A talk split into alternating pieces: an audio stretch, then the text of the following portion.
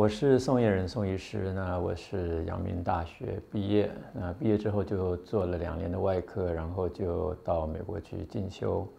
呃，进修五年拿到博士学位之后，就回台湾来做研究，在学校里面担任教职的工作，最后曾经到市政府去担任卫生局的局长，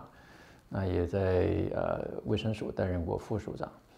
呃，这些年的过程当中，其实我从美国呃这个念书留学开始，大概就开始发胖，但是一直到回到临床认真的当医生之后，也才知道说这些问题其实，呃，在病人身上不容易解决，如果在自己身上没有获得解决，怎么样能够去说服病人？所以就很认真的去开始面对自己肥胖的问题。二一一全平衡餐盘的概念，其实就是一个很简单的口诀来掌握你食物的重大组成啊。营养学上面会讲一些所谓巨量营养素啊，这个碳水化合物啊，蛋白质、脂肪。但是那个东西其实在实际的操作面上面，其实不太容易掌握哈。那我反而喜欢用食物的啊几个重要的类别来掌握这几个内涵啊。比如说我现在二一全平衡餐盘的二，就是指说你在一个盘子里面分成四份。其中的两份啊，一半是蔬菜，那蔬菜尽量就是各色的蔬菜。一就是一份哈，等于说是一个盘子里面的四分之一是蛋白质类哈。所谓蛋白质类就是豆、鱼、肉、蛋类。那我从通常强调说，你不一定要挑那种很瘦的蛋白质啊，瘦肉啊这些东西其实都不好吃，或者鸡胸肉，我们反而是要选择比较肥美的一些肉品啊。所以我这边就讲的蛋白质，其实把脂肪也涵盖在里面。那另外一个最后一个小小的一，这个四分之一呢是尽量以不超过四分之一的碳水化合物或者是淀粉类。那我这边会特别推荐的是五谷类哈，主要的目的是说五谷类含有比较多的纤维质，它在整个释放的速度、释放糖的速度会比较慢，而且纤维可以成为我们大肠益生菌的食物，包括在这个啊蔬菜的纤维里面都可以提供我们的大肠很好的一个营养，让我们的大肠菌、大肠的这个菌虫能够消化它。所以这个二一一的口诀，在整个实际操作面，就会比我们传统要去算蛋白质要吃几份呐，这个要吃几碗呐，然后一些所谓的食物替换表，呃，一碗饭等于几碗面啊，等于这个，个人我个人认为在那个概念上面其实差别不大，你只要能够掌握好这个餐盘，原则上你照这样的一个分量去摆，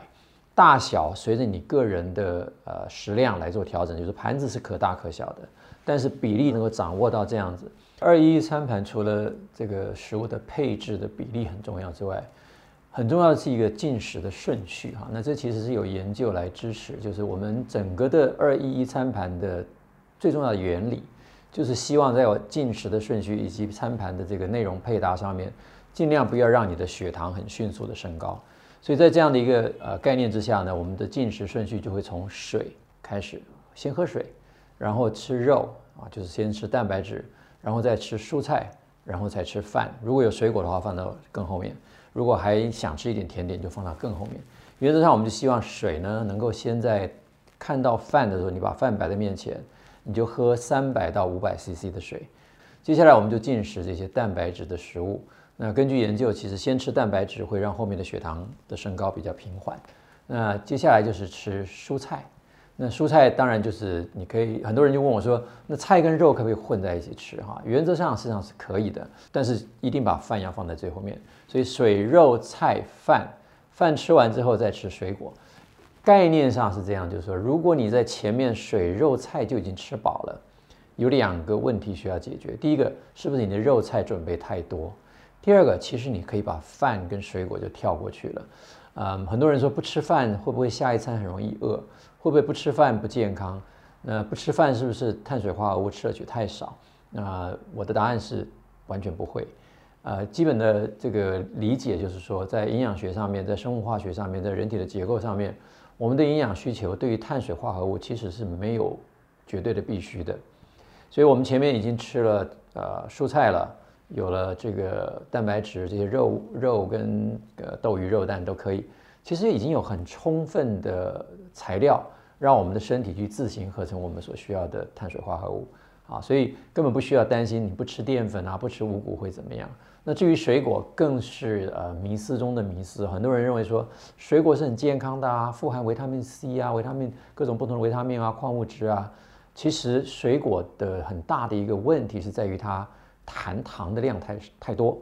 尤其我们现在的新创造出来的很多水果，现在这个农产改革之后的水果非常的甜，所以其实水果能够不吃或者能够少吃，我建议是少吃。水肉菜饭果的顺序是非常非常重要的。那一个另外很重要的观点就是说，千万不要把二一餐盘当成一个减肥法